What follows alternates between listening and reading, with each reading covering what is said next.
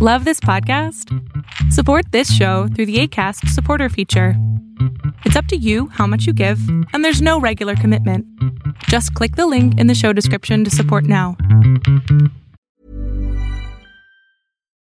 Millions of people have lost weight with personalized plans from Noom, like Evan, who can't stand salads and still lost 50 pounds. Salads, generally, for most people, are the easy button, right? For me, that wasn't an option. I never really was a salad guy. That's just not who I am. But Noom worked for me. Get your personalized plan today at Noom.com. Real Noom user compensated to provide their story. In four weeks, the typical Noom user can expect to lose one to two pounds per week. Individual results may vary.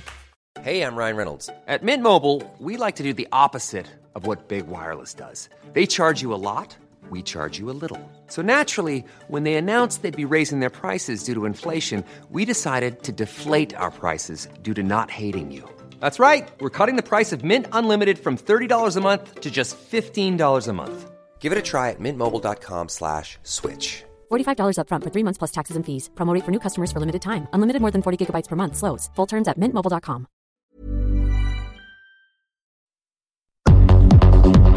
mundo de hoy es un mundo online, conectado en tiempo real.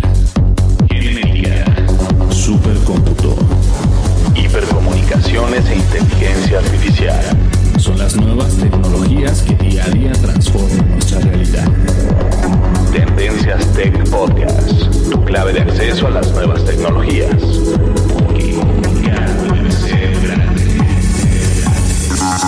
Tendencias Tech Podcast.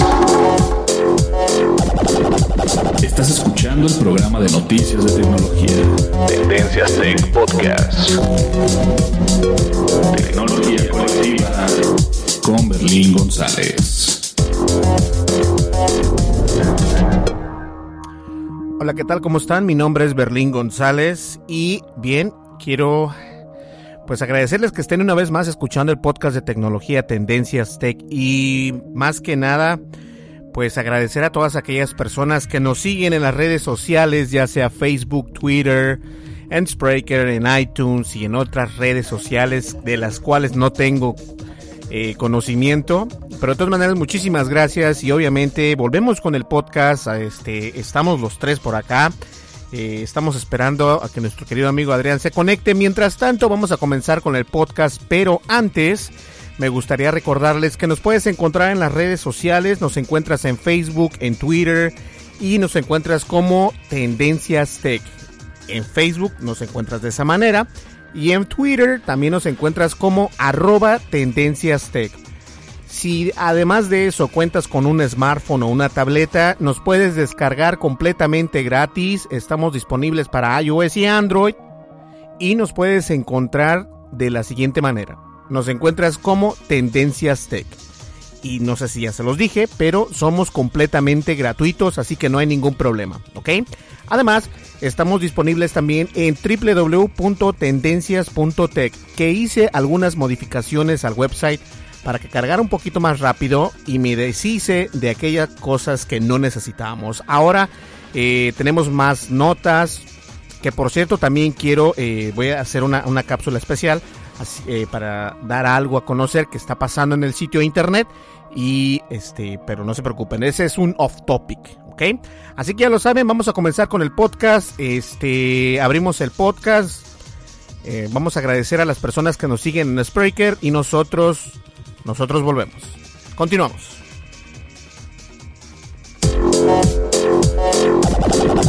Estás escuchando el programa de noticias de tecnología. Tendencias Tech Podcast. Tecnología colectiva con Berlín González. Lo no categorizado ocupa una categoría.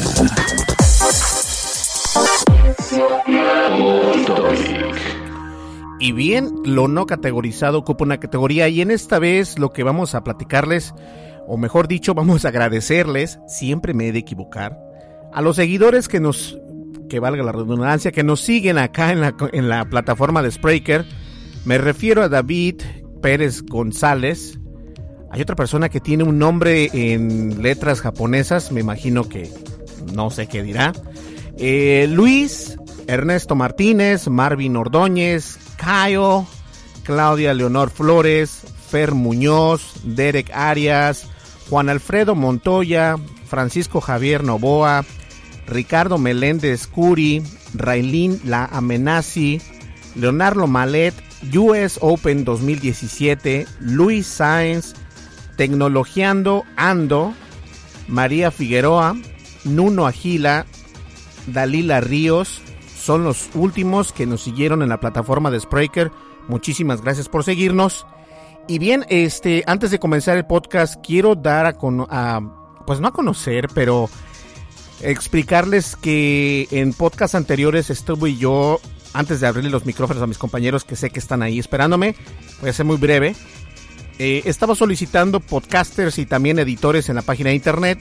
Y bien, ya llegamos al cupo de editores de la página de internet. Ya no podemos tener más, pero quiero agradecer a todas las personas que están y que todavía envían y a los que enviaron. E incluso todavía tuve este eh, pláticas con alguien acerca de que, si se quedaba o no se quedaba. Y el hecho es de que tenemos un presupuesto y estamos bajo ese presupuesto. Entonces no me puedo, no me puedo, no puedo decirle sí haz esto y luego, ay, es que no te voy a pagar. Pues como que no.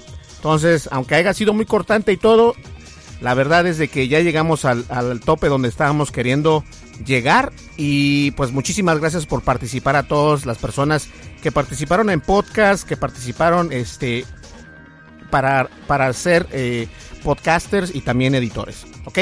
Bien, ya vamos a comenzar el podcast. El podcast, no me le cambies. Mi nombre es Berlín González y estás escuchando Tendencias Tech. Continuamos. Estás escuchando el programa de noticias de tecnología. Tendencias Tech Podcast. Tecnología colectiva con Berlín González. Y bien, vamos a abrirle los micrófonos a, los micrófonos a nuestros amigos y este Alejandro, Adrián, ¿qué tal? ¿Cómo están, chicos? ¿Todo bien? Gracias, buenas tardes a todos. Buenas tardes, Adrián. Buenas tardes, Berlín. Buenas tardes a todos los que nos están escuchando. Y este, pues de nuevo, estando por acá, eh, participando en la plataforma. ¿Y qué tal, Adrián? ¿Cómo estás? Hola, bien, bien, gracias. Aquí, este, pues con muchas ganas para empezar a compartir otra vez nuestras ideas con, pues con ustedes dos y con todo el público. Perfectísimo. Pues bien, este, sí nos dimos una pequeña vacación, pero en el podcast anterior estuvimos platicando con uno de ustedes, eh, con uno de ustedes, qué mal informado, con Adrián. Y obviamente, este, pues Alejandro no pudo llegar porque quiero hacer la aclaración que este fue algo de este de la noche a la mañana, o sea, bien rapidito.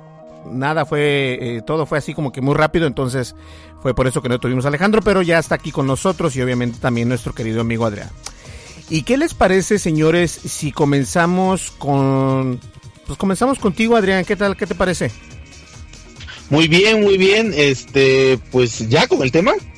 Sí, claro, adelante. Oh, no, espérate, sí es cierto, sí es cierto. Tengo que este, presentar el jingle y entramos con el tema, ¿va? Sale. Bien, discúlpeme, señores, es que está haciendo un calor del demonio.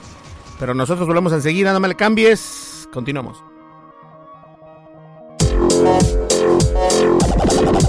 Estás escuchando el programa de noticias de tecnología. Tendencias Tech Podcast. Tecnología colectiva con Berlín González.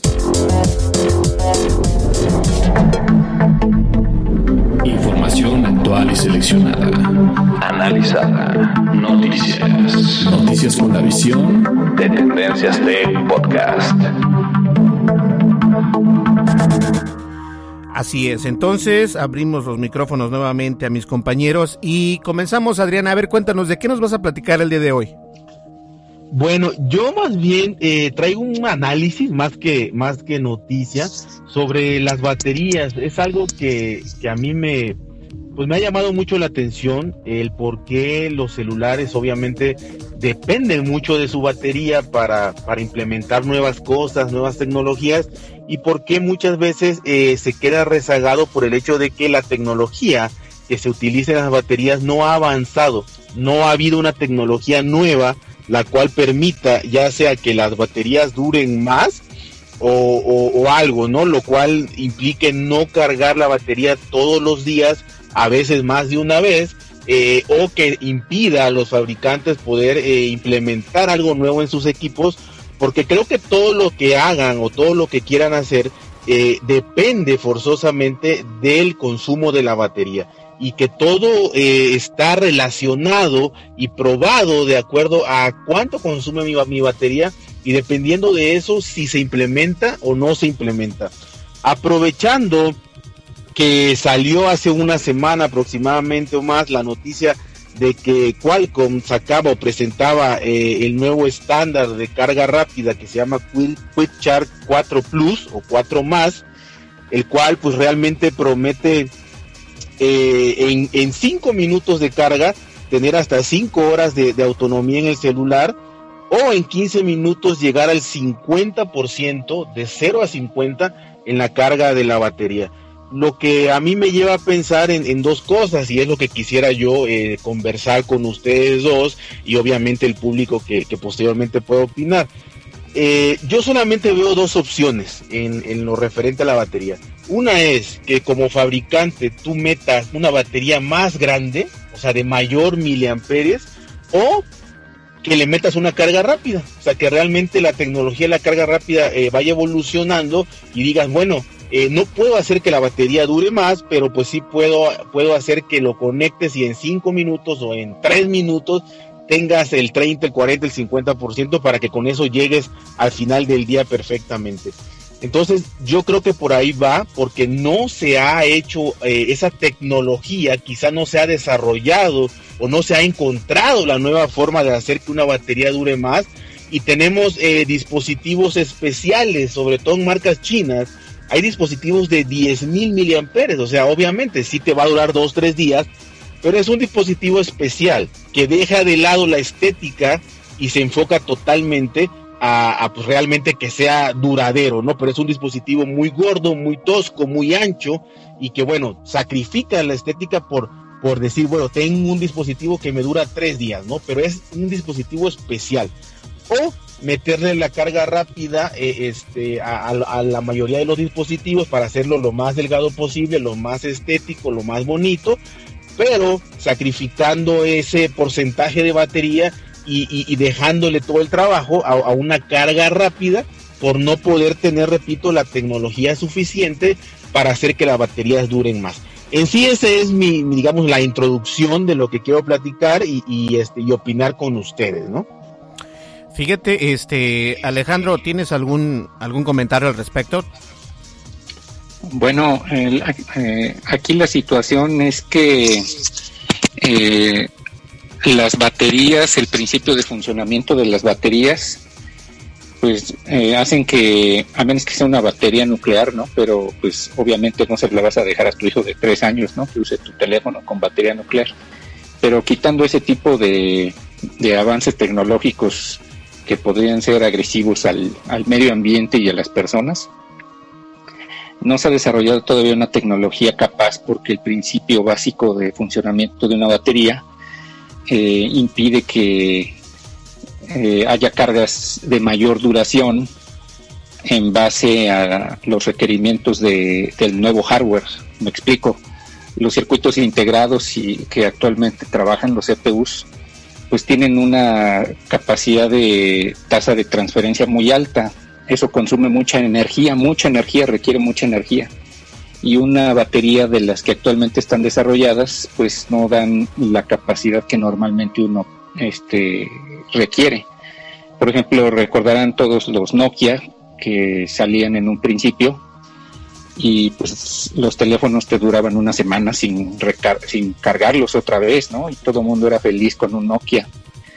Pero pues no, las pantallas de aquella época y, los requerimientos de, no había App Store ni nada de eso, entonces los hacía prácticamente un teléfono. Esa era su única finalidad, ¿no? Si acaso jugar Snake y ya. Pero no, no utilizaban más allá de, de un servicio telefónico conforme crece todo esta, este tipo de tecnología, pues ahora ya las pantallas gráficas y el consumo que requieren de energía pues hacen que una batería pues no del ancho, ¿no? Difícilmente en, eh, en, algún tiempo vamos a encontrar desde mi punto de vista baterías que sean pequeñas, que sean económicas y que además te dure la carga una semana, ¿no? Sería como que un sueño guajiro, ¿no? Que con un teléfono como los que hay actualmente de gama alta, eh, te durara una semana la batería sin, sin, sin recargar, ¿no? Y usándolo normalmente, ¿no? Jugando y todo eso. Eso es todavía pues como un sueño de opio, ¿no? Todavía queda este, bastante por desarrollar en ese sentido. Ahí sí sería casi casi un premio Nobel de electrónica al que lo logre hacer. Eh, el hardware está avanzando más rápido que el desarrollo de las baterías. Las baterías no, no tienen este escape hasta ahorita, ¿no? Hasta ahorita no hay ninguna. Eh, podrán prometer, podrán decir que ahora viene lo más reciente y bla, bla, bla, bla, pero pues ahora sí que desde el punto de vista de ingeniería sí va a estar un poco difícil que lleguen a esos niveles. Sí están trabajando en ello, claro, pero va a tardar un ratito, ¿no?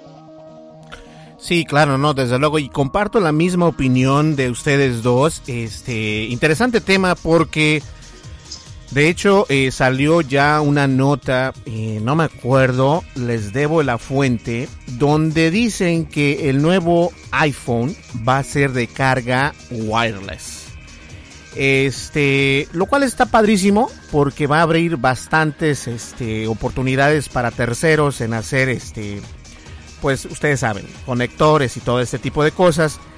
Y las baterías, como bien lo dice, eh, como bien lo dices tú, eh, Alejandro, este, no, no le vas a dar un teléfono a un hijo tuyo, a tu hija, con una batería que puede, que se puede ser, no sé, peligrosa, ¿no? O sea, en un momento dado de que tengas el problema de que le explote, como lo que pasaba con las baterías de Samsung, que no tiene nada que ver eso, porque Samsung explotaba por, porque, no, de hecho sí tiene que ver, porque explotaba que la batería estaba mal construida, si no mal recuerdo, si, si estoy equivocado, por favor, corríjanme.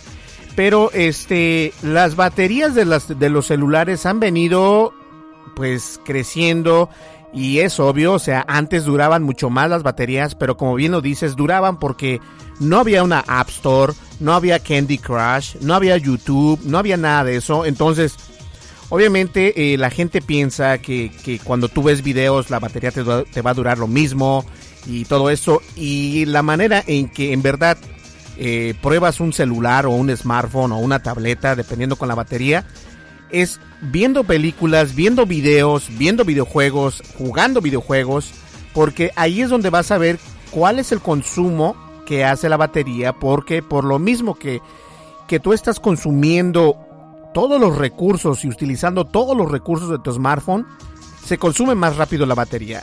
Y a estas alturas yo pienso que es importante que los grandes como Qualcomm, que está haciendo este tipo de, pues de que se carga rapidísimo, eh, ya hay, por ahí habían sacado un, y no recuerdo el nombre, un gadget que te hace que, se cargue más rápido tu, tu dispositivo.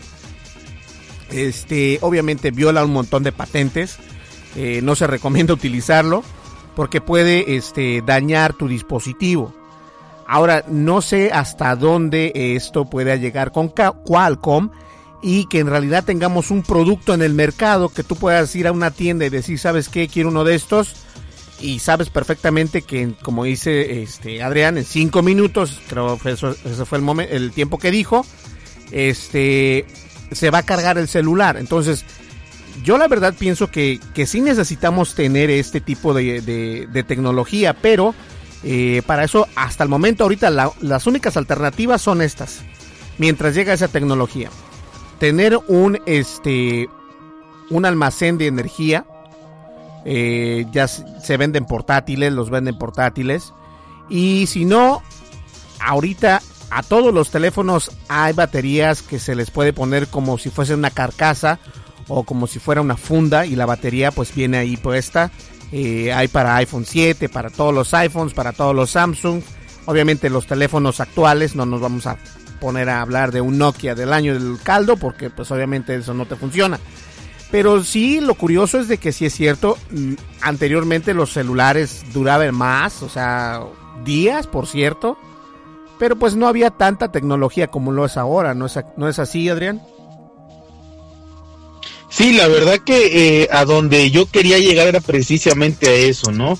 A comentar que realmente eh, la, tecnología de las baterías, pienso yo que está frenando un poquito el hecho de, de los avances que se le pueden poner al celular. Me explico, creo yo que puede haber muchísimas ideas, mucha, muy, muchísima capacidad tecnológica en cuanto a, lo mejor a cámaras, eh, en cuanto a lo mejor a, pantallas 4K o, 5K o las K que hayan. O sea, creo que toda esa tecnología avanza más rápido que lo que son capaces las baterías de soportar y que de alguna manera los fabricantes sí tienen que decidir o ponerse a pensar, bueno, eh, meto una pantalla 4K, pero le voy a quitar, eh, por ejemplo, dos horas de duración a mi batería de pantalla, ¿no? O le meto unas bocinas estéreo, pero le voy a restar tanto a la batería. Creo que todo lo que se le piense hacer a los celulares de, para hacerlos, digamos, de mayor potencia o, mayor tecnología, va totalmente de la mano de lo que tu, tu batería te puede durar. Creo yo que los fabricantes tienen que hacer este balance y, decir hasta qué ponerle y qué no ponerle, no porque no lo quieran o no lo tengan, sino porque la, la batería realmente los está limitando. Y sí creo, como dices, que, que hay carcasas, que hay power bands y demás cosas, ¿no? Pero a fin y al cabo son aditamentos que tienes que ponerle extra porque como bien dice Alejandro, no hay a un futuro cercano eh, todavía la posibilidad de desarrollar una batería que realmente eh, me ayude a todo lo que se está desarrollando, todas las aplicaciones, los juegos que consumen tanto. Yo creo que es una carrera sin fin quizá, porque cuando haya mejores baterías seguramente van a haber aplicaciones con mayor exigencias, bocinas más potentes, pantallas de no sé cuántas K y cosas que me van a exigir siempre mayor batería. Sí, definitivamente. Y estaba pensando en una de las, en una de las sugerencias y en un artículo que hice anteriormente hace mucho tiempo en, Tendencias Tech es acerca de cómo ahorrar batería. Y obviamente, este, esos son tips que a veces uno dice, no, pues a mí qué me interesa, ¿no? Pero la manera en que puedes tú ahorrar batería, eh, en caso de que no quieras, este, o no puedas comprar una batería o un, un bank un cuadrito de, batería o una funda, una carcasa, como le quieras llamar. Este, si no ocupas el, el Wi-Fi, quítaselo. Si no ocupas el Bluetooth, quítaselo. Porque esas dos cosas te consumen batería cuando no se están utilizando como no tienes una idea. Y obviamente también el brillo de la pantalla, a menos de que quieras lucir que traes un Samsung Galaxy S8 o que tienes ya el, el iPhone 8 ya en las manos, pues dale todo el brillo que tengas. Pero de lo contrario, puedes usar ya sea este, la mitad del brillo o menos de la mitad del brillo. Y esas dos, esas tres cosas te van a ayudar a que tu celular rinda más. Pero es cierto, desafortunadamente ahora todos los teléfonos, todos, incluyendo los viejos, los antiguos, dependen de la batería y como conforme va pasando el tiempo y vamos teniendo nuevas tecnologías, nuevos websites, nuevos este, aplicaciones, juegos de aplicaciones. Todos consumen muchos recursos y yo creo que eso es algo que a los fabricantes se les queda como que al último dicen, ok, la batería te dura tanto, o sea, si te dura sin, sin moverlo, así dejarlo ahí este, inerte, pues claro, te va a durar 300 días y no se gasta la batería. Pero si tú le das un teléfono nuevo a una persona o a un niño viendo YouTube, no te va a tardar ni siquiera medio día. ¿Por qué? Porque los recursos, obviamente un niño los va a utilizar, va a utilizar el Wi-Fi, va a utilizar este, el Bluetooth, va a utilizar el brillo de la pantalla, todo lo que da, y obviamente todo el volumen que utiliza el teléfono. Entonces, cuando tú, cuando tú utilizas un teléfono de esta manera o un smartphone de esta manera, lo pones a prueba que simplemente te dura medio día o a lo mucho un día. Y cuando me refiero a un día, no estoy hablando de 24 horas, estoy hablando de 6 horas o de muy así como que 12 horas. Si un niño utiliza un, smartphone. Y eso está este, bien en claro. Desafortunadamente, aún no tenemos la tecnología que está haciendo Qualcomm y ahí va a haber choques, ustedes me lo van a perdonar, pero ahí va a haber choques porque Apple no va a querer utilizar ese tipo de, tecnología. Ahora con el artículo, y lo voy a poner el artículo de, que el nuevo iPhone se va a poder cargar el, eh, este, wireless, eh, sin cables. Entonces, este, algo que también ya Samsung lo está haciendo, si no creo que estoy equivocado, ya lo hace con sus últimos teléfonos y no es nada nuevo, pero yo creo que Apple no se va a dar su brazo a torcer en permitir conectar este tipo de baterías o este tipo de, dispositivos de Qualcomm, porque todos sabemos que Apple y Qualcomm no son como que muy buenos amigos, al igual con Samsung, que algo curioso, Samsung hace muchas partes para el teléfono de iPhone, no sé si ustedes sepan, pero son eh, peleas este, a voces, ¿no? Porque dices, oye, nos caemos mal, pero me gusta tu tecnología, te la voy a comprar. Entonces muchas cosas así se dan. Y las baterías, últimamente, los últimos que pagan somos nosotros como los usuarios finales. Entonces, es una, es una mala onda y espero que sí llegue esta tecnología. No sé, Alejandro, si quieras este, eh, mencionar algo más acerca de este tema. Eh, sí, bueno, efectivamente lo que ustedes están mencionando es correcto y puntual, ¿no? De esto, esta carrera este, baterística, ¿no? Entre lo que yo requiero y lo que me ofrece la batería, como dice Adrián, pues sí va a estar de toma y daca. Y por otro lado, lo que tú mencionas, pues sí, también es, es este, un, un punto de inflexión entre lo que pide Apple para sus teléfonos y lo que ofrece Qualcomm, ¿no?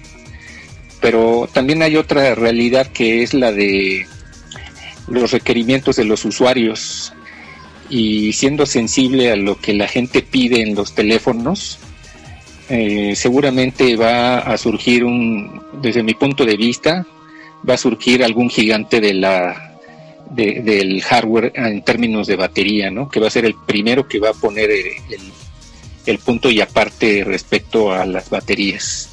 Se están desarrollando muchas, muchas tecnologías en empresas en China, en Corea del Sur, eh, empresas de jóvenes universitarios que están eh, desarrollando todo este tipo de tecnologías y está a punto ya de surgir en menos de seguramente cinco años, siete años, el, el, el Bill Gates o el Steve Jobs de las baterías, ¿no?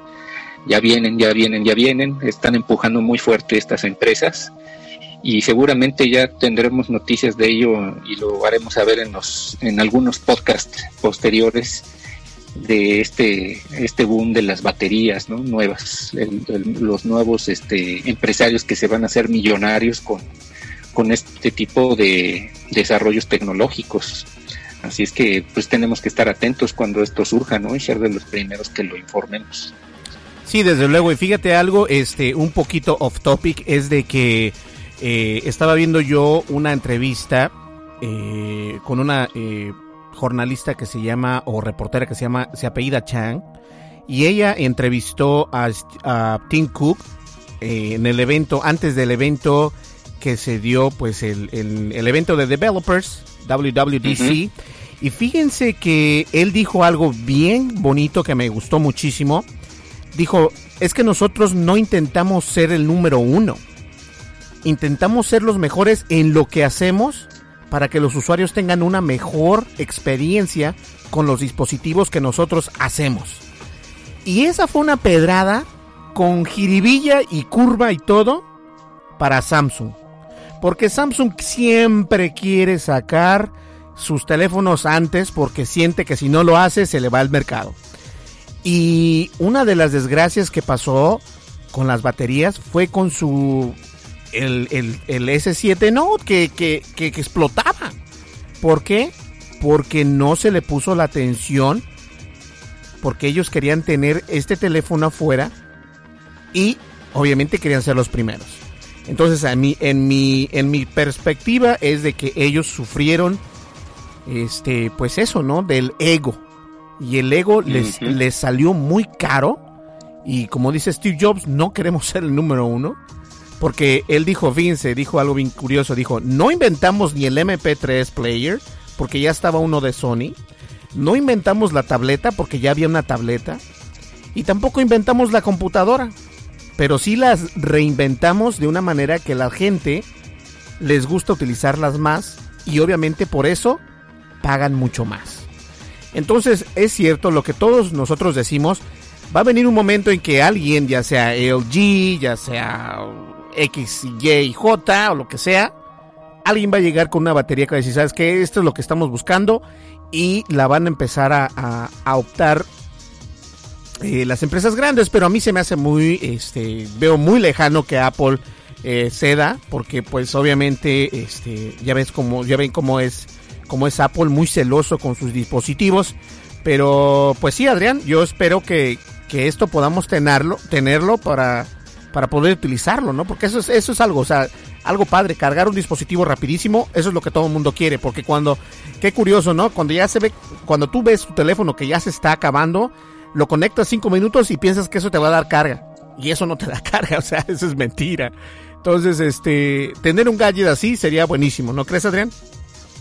Sí, así es. Vamos a esperar lo que presente Apple eh, eh, con sus nuevos dispositivos, sobre todo el iPhone porque como bien comentan, este Apple pues no no es el primero, pero mejora las cosas, entonces eh, realmente pienso igual, no va a adoptar el, el, Quick Charge de, Qualcomm, eh, sino que seguramente está desarrollando alguna tecnología, algún, no sé, eh, afinación del software quizá, lo, lo que sea, para hacer que su batería esté a la par de, la, de las demás y obviamente a la par también de una carga lo más rápido posible. Y vamos a ver sobre todo eh, con esta carga inalámbrica, porque hasta donde tengo entendido eh, toda carga inalámbrica es un poquito más lenta.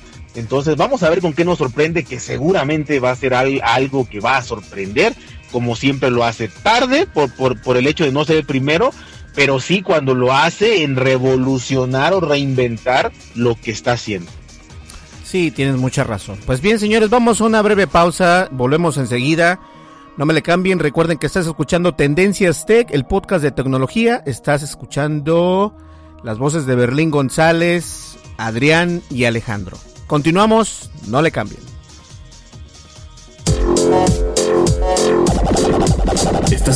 Escuchando el programa de noticias de tecnología. Tendencias Tech Podcast. Tecnología colectiva con Berlín González. Descarga la aplicación de Tendencias Tech en tu smartphone. Disponible para iOS y Android.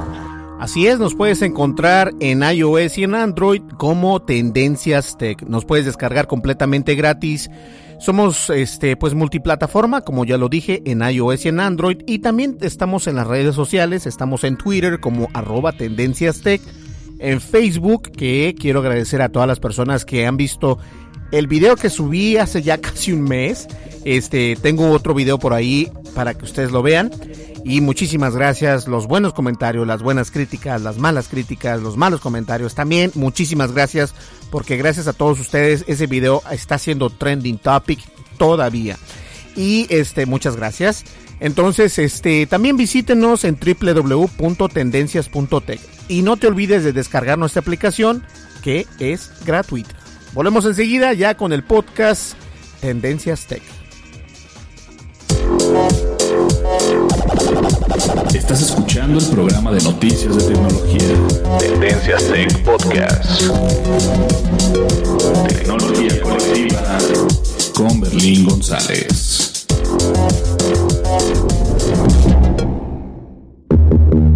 Dimensiones y fronteras que delimitan tu posición.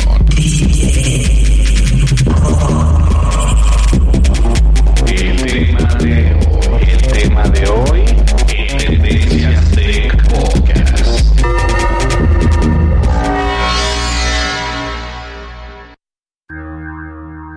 Ups, me tardé un poquito en poner el background, pero bien, este, pues el tema de hoy, eh, vengo a hablarles muchachos y a todas las personas que nos escuchan por el podcast, obviamente, acerca de la tecnología biométrica.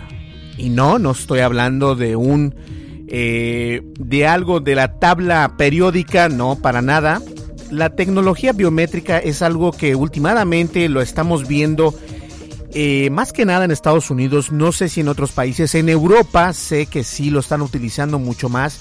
¿A qué me refiero con tecnología biométrica? Bueno, este, la razón, antes que nada, la razón por la que estoy hablando de este tema es porque la empresa Fujitsu, ellos están creando una tecnología biométrica destinada a los bancos, que últimamente son estas empresas o estas organizaciones que vienen fuerte para poder proteger los datos de nosotros como usuarios de esos bancos, de aquellas organizaciones que manejan datos sensibles de nuestros perfiles.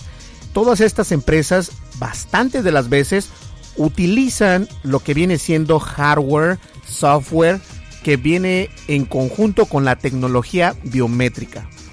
Y como bien dice Fujitsu, todos en el mundo de la tecnología deberíamos de utilizar la biometría como algo muy natural porque ya estamos en el 2017. La seguridad de nosotros y de los usuarios debe ser muy importante y debería ser el número uno en la lista de las cosas de las empresas tales como redes sociales, como organizaciones de los bancos e incluso si vas tú, fíjate, ¿eh? fíjense bien, si tú vas a un gimnasio, ellos bien pudiesen, este, no está caro. La gente cuando uno dice palabras como tecnología biométrica, tú dices, oh my god, ya me voy a gastar mil dólares. No, para nada, al contrario. El problema reside en que muchas empresas grandes aún no dan la opción de poder hacer el conjunto, por así llamarlo, con esta tecnología. Entonces, a lo que yo quiero hablarles o, el tema en sí es de que cuando nosotros podamos o tengamos la manera de utilizar este tipo de cosas, por ejemplo, cuando tú vas a un banco, cuando tú vas a un banco, muchas veces tú deslizas la tarjeta, estás hablando con la persona que te está atendiendo, deslizas la tarjeta y este, bueno, tus datos están en tu tarjeta, obviamente, estás en el banco, eh, te dicen, ok, pon tu PIN number y todo eso, tú lo pones, pero hay otros bancos que en lugar de hacer eso, te dicen, mira, este, puedes ver a la cámara. Y la cámara lee lo que viene siendo tu iris. Y en ese iris viene todo lo que tiene que tener la información en el banco. Y algunos otros bancos es con tu dedo, ya sea el pulgar o el meñique o lo que tú quieras. Y esto es algo que en realidad debemos de tener ya todos nosotros, debemos de ser conscientes, por Dios, hasta el Samsung S8 lo tiene, lo tiene mal puesto, pero bueno, lo tiene. Eh, esperemos que también el nuevo iPhone tenga este tipo de tecnología. ¿Por qué, nos, ¿por qué es tan importante tener esta tecnología? Eh, hemos visto todos estos ataques y estuvimos platicando con, me parece que con Adrián estuvimos platicando acerca de la seguridad que hay en el Internet y la verdad es bien importante que contemos con un, con un, con un smartphone que sea pues seguro de utilizar, que tenga bastantes maneras de cómo poder entrar al teléfono, no solamente con los numeritos, no solamente como deslizando tu dedo, sino leyendo tu huella o leyendo el iris de tu ojo o por, el, por medio de voz. Bueno, hay bastantes maneras de cómo poder hacerlo. Y la verdad es de que hemos llegado a un momento en nuestras vidas, en un siglo donde estamos viendo que la tecnología día a día nos está mostrando nuevas versiones de cómo poder cuidar nuestra seguridad. Pero también el lado malo de esto es de que también hay tecnologías creadas por hackers o por personas que les gusta mucho la informática y que les gusta la programación y todo esto, en cómo poder violar la seguridad de esas tecnologías. Y obviamente la tecnología biométrica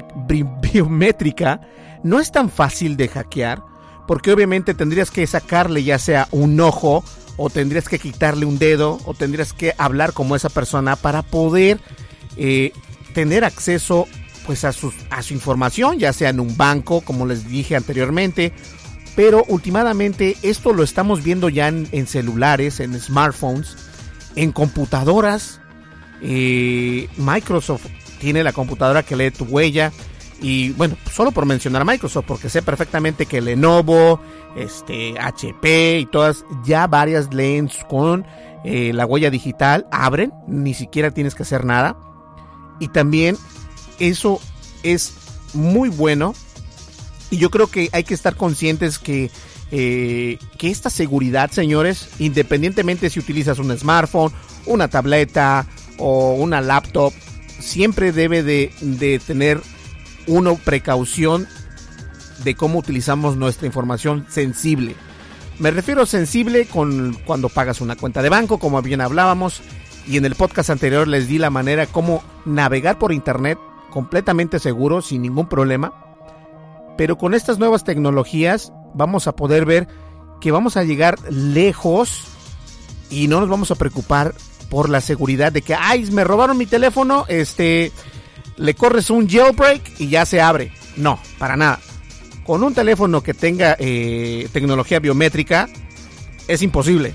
O sea, imposible. A menos de que, ok, le pones una bomba, lo explotas, ya. Adiós, información. Pero para que puedan entrar es muy complicado. Y yo la verdad, señores, no sé ustedes qué piensan, Adrián, Alejandro, acerca de este tema, pero es, es interesante que, que los bancos en otros países, en especial Europa, porque ni siquiera tanto en Estados Unidos. En Estados Unidos sí lo utilizamos, pero no tanto como en Europa, que en Europa es donde más se utiliza la tecnología biométrica. ¿Cómo ven ustedes? Aviéntense el primero, no hay ningún problema. bueno, gracias. Este, yo creo que sí, ¿no? Son los avances de la tecnología que obviamente nos, nos, van llevando a toda esta tecnología biométrica.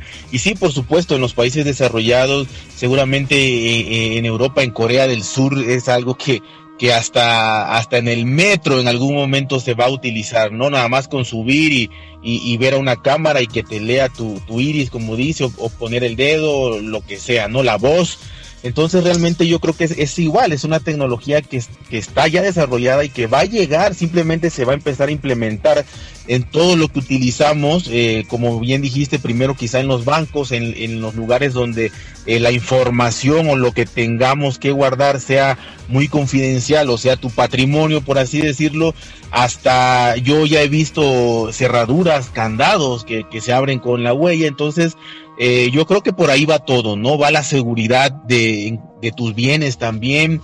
Quizá y no tarda mucho eh, en los automóviles, eh, con el dedo, con la voz, con, el ojo. Son, son situaciones, digamos, fisiológicas del cuerpo humano que se están adaptando a las tecnologías o la tecnología se está adaptando al cuerpo humano para poder desarrollar todo este tipo de tecnología biométrica que sin duda eh, si ya lo llevamos en, un teléfono celular que todo el mundo tiene en el bolsillo, pues esto se va a extender a todo, prácticamente todo lo que utilizamos en el día a día, es solo cuestión de tiempo. Sí, y, fíjate, ah, ahorita vamos a la opinión de Alejandro, pero fíjense que, esto yo lo veo más que nada como un beneficio para nosotros porque puédanse imaginar que no tienes que cargar tu cartera, no tienes que cargar nada, simplemente con tu dedo o con tu iris puedes hacer las cosas y te ahorras que, ay, me van a resaltar en el banco o me van a saltar, o sea, ya no hay nada de eso. Y eso sería lo bueno. Hay muchas ventajas y también hay desventajas, obviamente, pero las personas en el Reino Unido y en Europa y en aquellos países que dices tú, este, primermundistas, entonces sí están utilizando esto, pero acá en Estados Unidos todavía no tanto, pero sí hemos, en el banco donde estoy yo, en algunos bancos hay, no en todos, pero sí es algo nuevo, ¿no? Y se ve padre, la verdad. ¿Tú qué opinas, Alejandro? Eh, fíjense que algo que he notado en, las fallas que tienen estos sistemas es que no evalúan el nivel de estrés de la persona que se está haciendo el reconocimiento biométrico. Todos analizan la huella, el iris, pero no analizan el nivel de estrés. Y voy a esto si se trata de que se te lleven tu dedo o se lleven tu ojo y pues eso no va a ser posible, ¿no? Porque en cuanto se lleven tu ojo, pues el iris cambia y tu dedo entra en un estado que probablemente sí lo pueden utilizar para el reconocimiento biométrico, nada más habría que ver si también reconoce la presión arterial, ¿no? Porque si está muerto el dedo, pues tampoco aplica. Eh, ese tipo de detalles no están contemplados en este tipo de dispositivos Fujitsu o de la marca que quieras. Eh, van bien, no van mal, porque de hecho tienen una falla en el reconocimiento que está por debajo de los ocho decimales este, en porcentaje de un error, es decir, por abajo del punto ciento eh, hay una posibilidad de que se equivoque el, el, sensor biométrico en Fujitsu, lo cual habla de un nivel de seguridad muy alto. Y de hecho también se empiezan a, ofrecer, te metes a la página y consigues el del Palm Secure, el software, el SDK para desarrollar el kit, para que tú empieces a, crear bibliotecas y ya viene con sus ejemplos y todo y puedes empezar a desarrollar tecnología con tu con, el dispositivo y, el SDK. Entonces el problema, repito, es que no detectan los niveles de estrés. Si alguien me está asaltando, me está secuestrando y me utilizan para abrir una cuenta, eh, me va a detectar el iris, pero no me, no me detecta el nivel de estrés y ahí es en donde están las fallas del sistema, al menos en esa parte, ¿no? Suponiendo que sufra uno de un, de un secuestro de este tipo. Y por otro lado, suponiendo que uno no lo sufre, eh, los hackers eh, siempre tienen la capacidad de inteligencia de poder encontrar siempre el candado, ¿no? Claro que cada día se les dificulta más y eso hace una carrera también muy interesante como lo de las baterías.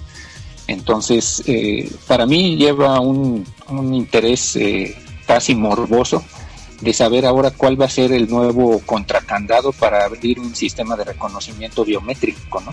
Sin contacto además, ¿no? Porque antes eran con contacto, ¿no? Y ahora los reconocimientos biométricos de Fujitsu son sin contacto. Entonces, pues te puede leer la palma de tu mano, tu huella, sin necesidad de que lo deposites en un dispositivo, ¿no? Sí, suena muy interesante. Por eso se llama y por eso le decimos el teacher. Porque es un teacherasco. No, este, fíjense que sí es cierto. Yo les contaba que tenía sus ventajas y desventajas. Y obviamente a las desventajas, a eso me refería. Estás propenso a que obviamente alguien, como lo dije, alguien te saque un ojo o alguien te corte un dedo o algo así. Este, o también que alguien te secuestre. Entonces, sí es cierto, tienes un buen, muy buen punto. No están leyendo el nivel de estrés. Eso simplemente, este, eh, yo lo he visto en, películas de, de Misión Imposible. Pero es cierto, es algo que está pasando. Si es que quieren implementar este tipo de tecnologías biométricas, necesitamos nosotros como usuarios finales contar con la certeza de que no va este, a contar con este tipo de, eh, de fallas si tenemos algún problema que, no se vea a simple vista, ¿no? Por ejemplo, un secuestro o que alguien te está diciendo, ándale, hazlo, te esté apuntando con un arma, o sea, eso es, eso es, o sea, esperemos que no, pero grandes tecnologías también vienen con grandes, este, eh, hackers por detrás. Y fíjate que algo que está pasando, eh, siempre, eh, la mayoría de las veces cuando este espionaje empresarial, empresarial, eh, bastantes de las veces los hackers trabajen, trabajan en esa misma empresa y es ahí donde se hacen los leaks, o sea, las fugas de información. Entonces, no tanto porque Kevin Mitnick, que fue un hacker enorme, este supiera cómo hacer lo del timbre del teléfono porque en realidad desde que él ya había trabajado en esa empresa, había trabajado en AT&T, entonces bastantes de las situaciones un hacker es nada más abrir bien los ojos y obviamente ser inteligente, pero tienes que abrir bien los ojos para ver más allá de lo que en realidad tienes enfrente de ti. Y muchas de las veces esos son los hacks. O sea, y es parte del, del ecosistema de la tecnología. Y sí es cierto, o sea, es, es algo que, que nos puede eh, perjudicar en un futuro, pero esperemos que esta tecnología, que aún no sé, este, como dice Adrián, la podemos ver en los metros y todo esto, pero no ha llegado a todos lados. Eh, pero esperemos que cuando llegue, pues llegue de una manera que nos sintamos seguros, tal y como lo dice el teacher. Señores, ¿tú qué opinas, Adrián? Sí, exactamente, ¿no? Este, toda tecnología tiene obviamente sus retos. Siempre va a salir, este, eh, para, para una nueva tecnología, pues nuevas formas o posibilidades de, de echarla abajo o de, o de hacer robos y demás cosas, ¿no? Esto viene implícito, yo creo, en cualquier situación en la cual este, se implemente algo de seguridad, ¿no? Este, cualquier seguridad va a ser susceptible a ser, a ser rota o a ser descifrada o, o quizá como, como también dice Alejandro, ¿no? Hacer, este, no sé, posiblemente te puedan secuestrar, te puedan forzar a hacer algo que tú no quieras. Y bueno, y si solamente la tecnología mide que, es tu ojo, que es tu dedo, sin importar eh, la presión o la cantidad de estrés o lo que haya ahí, eh, pues obviamente hay una pequeña dificultad, ¿no? O gran dificultad. Entonces yo creo que sí, ¿no? Es una tecnología que tiene que ir avanzando y obviamente tiene que ir mejorando todos estos aspectos para que de alguna manera sea lo más segura posible. Sí, así es. Y este tipo de tecnología solamente se ve auto, ahorita en las películas de, ciencia ficción, Misión Imposible y cuantas otras. Eh, la de Rápido y Furioso y todo esto. Pero este, es una tecnología que va a llegar en algún momento, pero va a llegar. Bien, vamos a una breve pausa, señores. y continuamos con el podcast de tecnología Tendencias Tech. Mi nombre es Berlín González y está con nosotros Adrián y Alejandro y estás escuchando Tendencias Tech. Volvemos, no le cambies. Estás escuchando el programa de noticias de tecnología. Tendencias Tech Podcast. Tecnología colectiva con Berlín González. Información actual y seleccionada. Analizada. Noticias. Noticias con la visión de Tendencias Tech Podcast. Pues bien, este ya estuvimos platicando acerca de las baterías Qualcomm, estuvimos hablando acerca de la tecnología biométrica que el teacher nos dio una cachetada con guante blanco. Y ahora vamos a dejar que el teacher hable acerca de este teléfono interesante. A ver, cuéntanos, ¿de qué nos vas a hablar? Gracias, Berlín. No, ¿cómo crees que fue cachetada con guante blanco? Son varias cosas que hay que analizar cuando cuando estas empresas este, nos dicen que acaban de inventar o desarrollar tal cosa. Perdón que me salgo, que regrese al tema anterior, pero algo que puede ayudar mucho a esto es la inteligencia artificial. Por ejemplo, nosotros como seres humanos estamos formados de hábitos y pues ahora está de moda irse a los gyms a hacer ejercicio ayunar o realizas una actividad.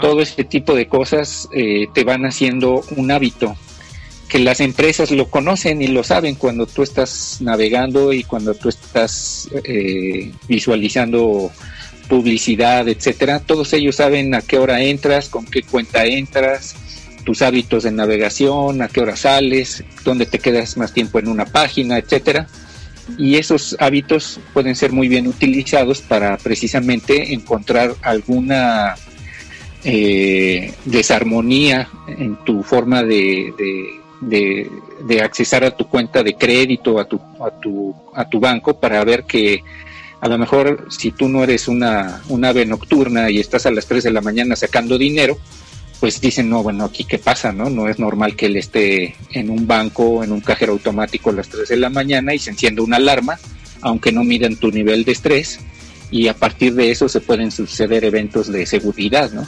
Así es que sí tiene una gran ventaja, pero también hay que analizar factores exógenos que están alrededor de eso abusando en el buen sentido de la palabra del conocimiento que tienen de ti como un navegador o un usuario de, aplicaciones, ¿no? Para mejorar ese tipo de tecnologías. Pero bueno, eh, regresando a lo que a lo que me preguntabas, me puse a investigar un poquito sobre el Google Pixel. Ahora sí voy a hablar finalmente de algo que no es Apple. Y en ese sentido lo que lo que encontré es que pues es un teléfono, el Google Pixel 1, ¿eh? que aún está, estaba fabricado por HTC.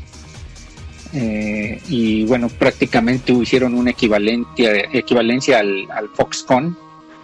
Eh, utilizaron las líneas de producción que se fabrican para ese smartphone, pero utilizaron las especificaciones y eh, todos los detalles técnicos de la compañía de Google, ¿no?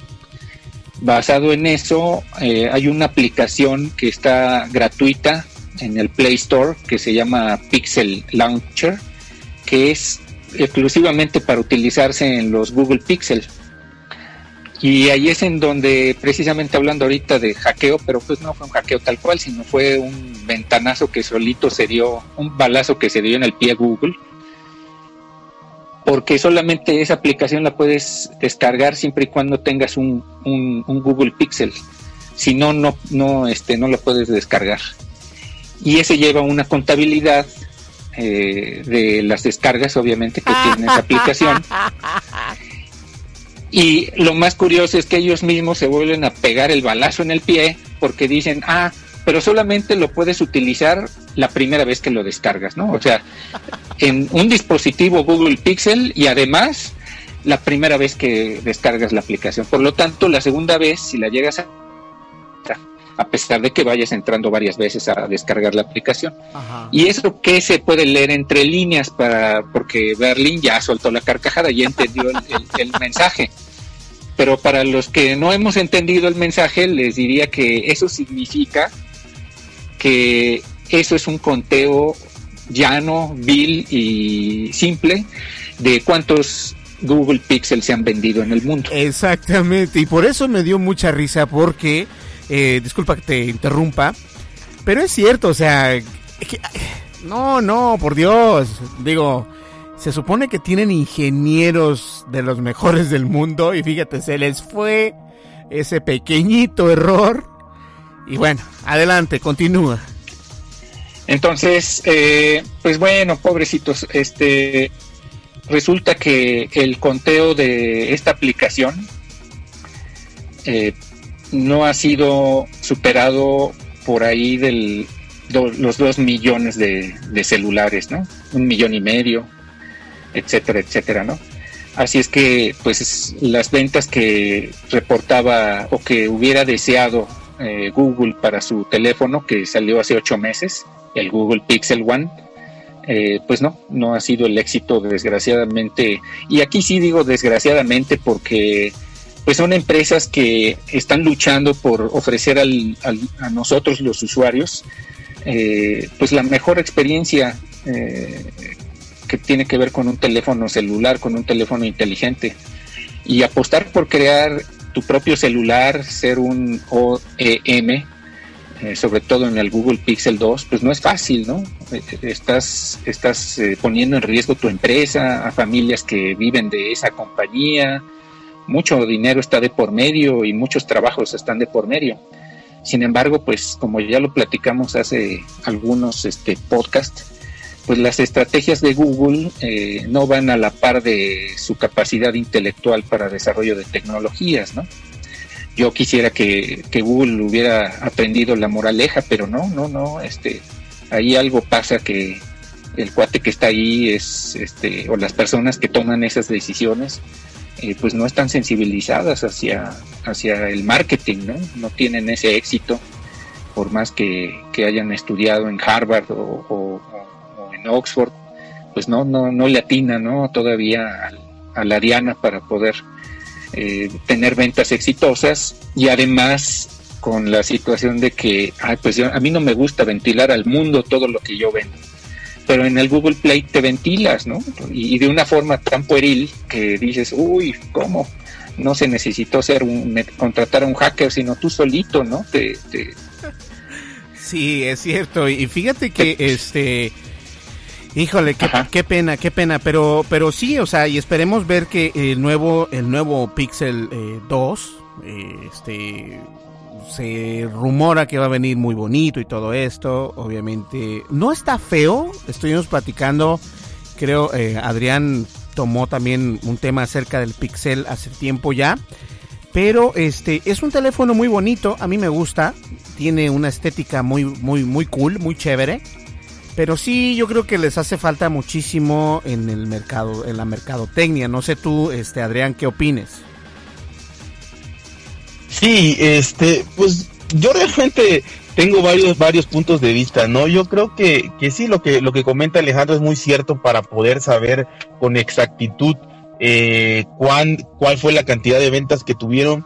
Pero más allá de eso, yo creo que la falla viene desde antes, ¿no? O sea, la falla de, del Google Pixel eh, viene desde que no tiene una identidad. Es un equipo que, que cualquier fabricante, eh, cualquiera me refiero, el que a lo mejor eh, cierra en un mejor contrato con Google, pues es el que fabrica, como ya lo, es, lo hizo LG, como lo hizo Motorola con algún Nexus, eh, como lo hizo ahorita HTC. Entonces yo creo que, que desde esa falta de identidad es donde viene eh, la falla, porque el equipo en, hardware es puntero como el, como el que más. Eh, el software, obviamente, para mí sería su fuerte. Su fuerte sería el software con las actualizaciones. pero yo creo que no han tenido la estrategia de ventas, no han tenido esa mercadotecnia y tan no la han tenido que primero en los Nexus, la verdad que se vendieron muy bien, eh, en comparación con, el Google Pixel porque era barato, porque realmente era un equipo eh, eh, que valía prácticamente la mitad de lo que valía otro equipo similar. y ahorita con el Google Pixel, para mí la estrategia fallida fue la que comenté la vez pasada, es que quisieron hacer una, una filosofía de Apple en donde es un dispositivo, digamos, elitista o digamos enfocada a, la, a las personas, o sea, un objeto de deseo el cual vale eh, mil dólares en México. Y la verdad que por ahí yo creo que está la falla, en esa mercadotecnia, en querer copiar algo para lo cual no están preparados, porque la verdad es que no lo están. Su fuerte como empresa yo creo que es el software y es otras cosas. Pero bueno, eh, espero hayan aprendido, ya viene el 2, de hecho ya hasta se está fabricando, se rumora el 2 y las especificaciones y demás. Eh, lo que espero yo es que o vuelvan a la estrategia de ofrecerte un precio competitivo o te ofrezcan más actualizaciones de software, más seguridad y, demás cosas las cuales harían que tú como consumidor prefieras un dispositivo de estos.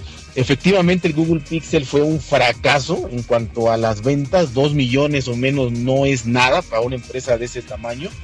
Pero repito, los Nexus tuvieron buena acogida, creo que falta la identidad y por ahí este replantearse un poquito si lo que quieren es competir de tú a tú con un iPhone o si lo que quieren es tener su propia filosofía y competir con los demás Android. Creo que por ahí se equivocaron un poquito. Así, ¿cómo, cómo ves tú esto, eh, Alejandro? Sí, así es. Yo creo que este tipo de actitud hacia tu producto es lo que te hace ver como eh, el éxito o la falla, ¿no? Eh, yo veo que Google está pensando en quién tiene la paleta más grande de los dos niños, ¿no? Y la que tiene la paleta más sabrosa, en vez de preocuparse por su propia paleta, ¿no? Entonces, me, eh, me encantan las metáforas del teacher, ¿eh? Sí, porque en ese sentido tú estás viendo que tienen una actitud, desde mi punto de vista, claro, eh, una actitud muy, muy de niño, ¿no? De, ay, pues yo tengo el coche más bonito y, ay, no, pero yo lo voy a sacar antes a la calle porque eh, quiero que lo vean mis amigos antes que lo vean, que vean tu coche, tu coche bonito. Entonces, son actitudes de niño, ¿no? No son de estrategias eh, serias, de estrategias comerciales, eh, confunden eh, el que pega primero, pega dos veces con el de saco primero mi carrito que me trajeron los reyes antes que tú. Eh, son, son actitudes diferentes, ¿no? podrá ser mejor el carrito de Google, ¿no? Podrá ser mucho mejor y de hecho en software yo los he probado y son una delicia trabajar con Android, ¿no? Excelentes teléfonos, excelentes teléfonos. Eh, eso de que pues son ecosistemas abiertos y cerrados, bueno, eso es punto de discusión aparte. Pero en sí las aplicaciones y la facilidad con la que yo puedo eh, desarrollar aplicaciones en Android, pues es increíblemente hermoso. La curva de aprendizaje para un lenguaje de programación como Android, pues es muy, es muy alta, ¿no? Aprendes muy rápido, de una forma muy rápida eh, el lenguaje Android. Y muy fácilmente, digo, haciendo los ejercicios adecuados y, aprendiendo bien el lenguaje, aprende, eh, tienes muy rápida la certificación como desarrollador de Android.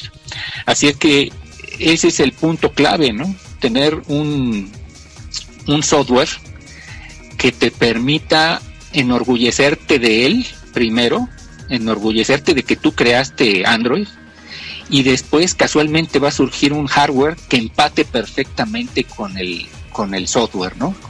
Eh, hace, voy a hacer un retro, un flashback. Eh, yo no he conocido otra compañía tan, este, tan interesante y curiosa como la compañía Borrox. Eh, a diferencia de lo que ahora vemos, que primero se genera el hardware y después los programadores diseñamos o los desarrolladores nos, amoldamos al hardware que hay, la compañía Borrox trabajó al revés y esto es un mensaje para Google, ¿no? Eh, primero diseñó el sistema operativo en software, así, tal cual, se puso sobre papel y escritorio y a desarrollarlo con sus mejores programadores que tenían. Y ya que diseñaron el sistema operativo, entonces mandaron a fabricar el hardware que se adaptara al software del sistema operativo. Y fue una de las compañías más exitosas durante los 60, 50, 70 y todavía parte de los 80, porque cuando tú aprendías el software a usarlo, estabas aprendiendo el sistema operativo y cómo funcionaba el hardware por dentro no, requerías un curso extra de cómo funciona el hardware. Y ahora sí, hoy tienes que aprender de qué característica es el microprocesador, cuántos núcleos tiene, etcétera, etcétera, etcétera. Y después aprendes el software. Eso, eh, la filosofía de Borrox desapareció. Y Google está en un punto de inflexión muy importante donde ellos eh, se han especializado en el software, como perfectamente bien dice este Adrián, y ahora es el momento de crear un hardware para ese software, ¿no? Para ese Android. No buscar qué empresa gana el concurso y por lo tanto desarrolla el teléfono perfecto, sino tienes que ahora desarrollar el hardware. Y desarrollar hardware no son enchiladas, ¿no? Apple es el amo y señor en ese aspecto respecto a teléfonos inteligentes, porque él sí es fabricante y desarrolla su propio hardware en el sentido, claro, lo manda a maquilar, etcétera pero la tecnología, la ardilla, la tienen en su cabecita, la ardilla que genera el hardware viene de, Cupertino, ¿no? No viene de una empresa que le pagaron para que diseñara el hardware, ellos mismos la desarrollaron. Entonces, eso tiene que hacer, este, desde mi punto de vista, eso es lo que tiene que hacer definitivamente Google, ¿no? Poner a sus programadores de hardware, a sus diseñadores de hardware, a crear un teléfono que se adapte Android. Entonces sí, se tiene que hacer a un lado Apple y tener y, a temblar, ¿no? Porque entonces va a ser una competencia ahora sí al tú por tú, ¿no? Pero este no creo que vayan por esa línea. Así es que seguirá siendo amo y señor Apple, ¿no? Todavía. pues sí, tienes razón. Este, Adrián, ¿algo más que quieras finalizar? No, este, sobre el tema, pues no, realmente, eh, como, como comentan los dos, no, yo creo que, que, lo que falta para Google es eh, el hecho de ellos mismos quizá fabricar el hardware para, como dice Alejandro, empatarlo de manera perfecta, hacer una conjunción única, la cual te dé el máximo rendimiento, el máximo, eh, todos los beneficios posibles como lo hace Apple que sin tener eh, la mayor cantidad de, RAM, el, procesador quizá con más núcleos y demás, te da una, una puntuación en los, en los benchmarks y todos estos marcadores mucho mayor a la que te da cualquier otro dispositivo con el doble o el triple de hardware. Yo creo que eso es lo que le faltaría a Google y, y sí, obviamente creo que sería este un bombazo para Android. Yo creo que Google tiene que ponerse en el papel de que él él es Android y compite con Android, pero se quiere poner, eh, ahora sí que como dijera Alejandro en sus analogías con Sansón a las patadas, y creo que por ahí falló. No es que no pueda, es que simplemente tiene que ir caminando poco a poco y dar los primeros pasos para en un futuro sí poder este, llegar a eso, ¿no? Y en cuanto a todo lo demás, pues la verdad el podcast me encantó, este, temas muy interesantes, muy variados, este, y pues muchas gracias, ¿no? Sí, así es. Pues bien, señores, este, vamos a una breve pausa. Regresamos ya en la recta final. No le cambies. Recuerda que estás escuchando Tendencias Tech. Volvemos, volvemos enseguida.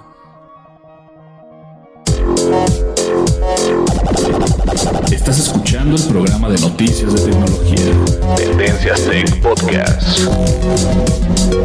Tecnología colectiva con Berlín González. Pues ya en la recta final, este, muchas gracias muchachos por acompañarnos el día de hoy. Eh, Adrián y Alejandro, obviamente. Pero este, nos vemos aquí eh, el día viernes. ¿Qué les parece? ¿Tienen tiempo el día viernes? Perfecto. Sí, excelente. Listo, pues bien, señores, eh, nos vamos ya. Nos vemos aquí en el siguiente podcast. Muchísimas gracias.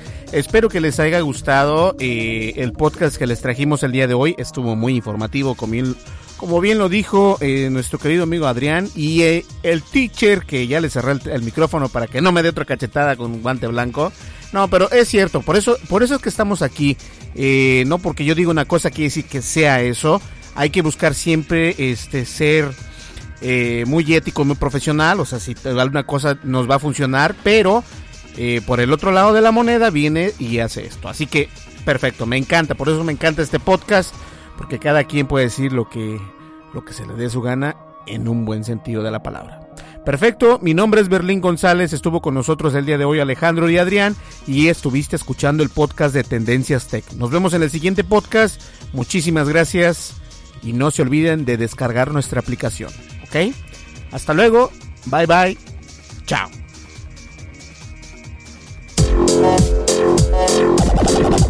Estás escuchando el programa de noticias de tecnología. Tendencias Tech Podcast. Tecnología colectiva con Berlín González.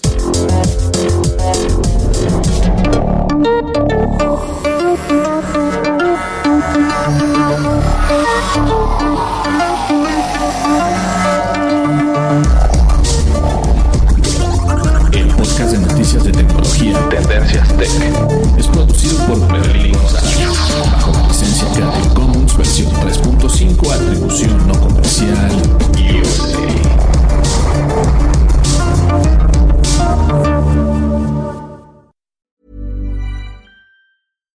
Hi, I'm Daniel, founder of Pretty Litter. Cats and cat owners deserve better than any old fashioned litter. That's why I teamed up with scientists and veterinarians to create Pretty Litter. Its innovative crystal formula has superior odor control and weighs up to 80% less than clay litter. Pretty Litter even monitors health by changing colors to help detect early signs of potential illness. It's the world's smartest kitty litter. Go to prettylitter.com and use code ACAST for 20% off your first order and a free cat toy. Terms and conditions apply. See site for details. If you thought the only way to get a more defined jawline with natural looking results was through surgery, think again. Juvederm Volux XC is a non surgical injectable gel filler that improves moderate to severe loss of jawline definition and can help you achieve natural looking results with little downtime. Even better, this improved definition lasts up to one year with optimal treatment. No maintenance required. Improve jawline definition for a smooth, sculpted look with Juvederm Volux XC. For important safety information and to find a licensed specialist, visit juvederm.com. That's J U V E D E R M.com. Not for people with severe allergic reactions, allergies to lidocaine, or the proteins used in Juvederm. Common side effects include injection site redness, swelling, pain, tenderness, firmness, lumps, bumps, bruising, discoloration, or itching. There's a risk of unintentional injection into a blood vessel, which can cause vision abnormalities, blindness, stroke, temporary scabs, or scarring. Talk to a licensed specialist to find out if it's right for you. Even when we're on a budget, we still deserve nice things. Quince is a place to scoop up stunning high end goods for 50 to 80% less than similar brands. They have buttery soft cashmere sweaters starting at $50, luxurious Italian leather bags, and so much more. Plus, Quince only works with factories that use safe, ethical, and responsible manufacturing. Get the high-end goods you'll love without the high price tag with Quince. Go to quince.com/style for free shipping and 365 day returns.